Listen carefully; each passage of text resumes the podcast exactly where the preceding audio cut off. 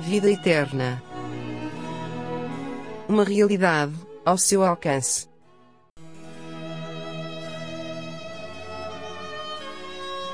Podemos aceitar que Jesus era apenas um homem? Terminamos o último episódio com uma pergunta: Será Jesus o Filho de Deus? Será ele a revelação perfeita e completa de Deus? Será ele Deus feito homem?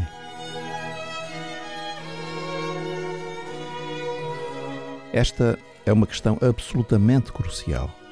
Não adianta gostarmos de Jesus, acharmos que ele foi um homem extraordinário, um mestre incomparável ou um revolucionário mal entendido no seu tempo.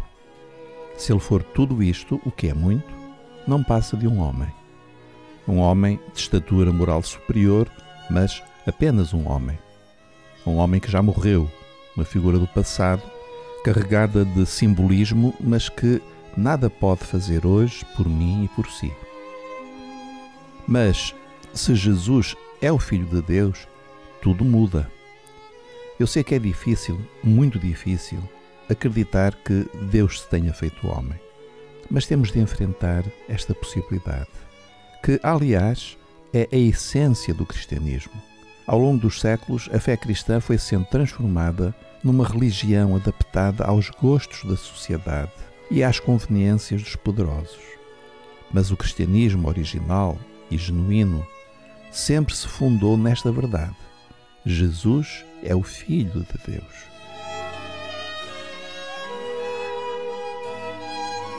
Oswald Chambers escreveu: Jesus era Deus na forma de homem. É difícil para as pessoas engolir isso ainda hoje, que ele era Deus. Mas é isso que ele era. Ele não era nada menos que Deus. Ele era Deus manifestado em carne. Fim de citação. No nosso país e no mundo ocidental, vivemos imersos numa cultura cristã que nos cria uma ilusão de conhecermos Jesus e até de termos fé nele. Mesmo os não crentes celebram festas como, por exemplo, o Natal e a Páscoa.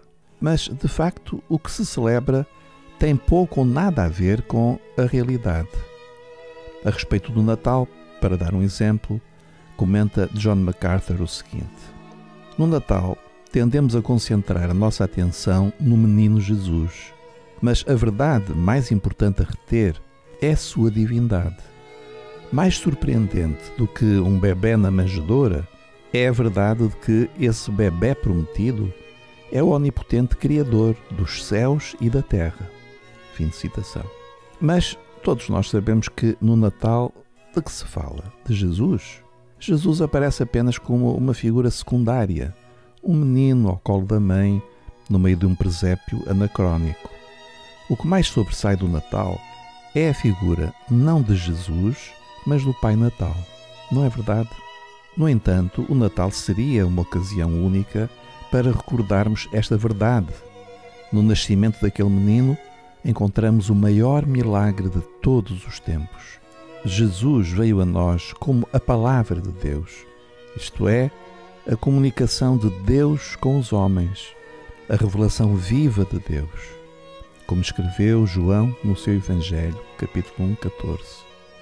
O Verbo se fez carne e habitou entre nós, cheio de graça e de verdade, e vimos a sua glória, glória como do unigênito do Pai.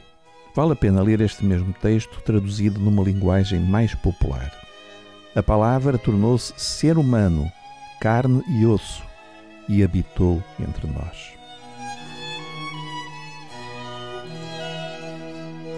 Oswald Sanders afirmou: Se Jesus não é Deus, então não há cristianismo e nós, os que o adoramos, somos apenas idólatras.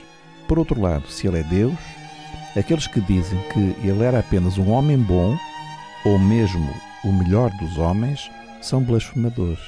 Mais grave ainda, se ele não é Deus, então ele é um blasfemador no sentido mais amplo da palavra. Se ele não é Deus, ele nem sequer é bom. Chegamos, portanto, a um ponto crucial. Cada um de nós tem de decidir quem é Jesus para mim. Um homem apenas? ou é Deus revelado num homem? No próximo episódio, vamos apresentar algumas razões que justificam que creiamos nele como Filho de Deus. Aceitar Jesus apenas como um homem é uma impossibilidade. Acabou de escutar. Vida Eterna. Uma produção da Rádio Evangélica Maranata.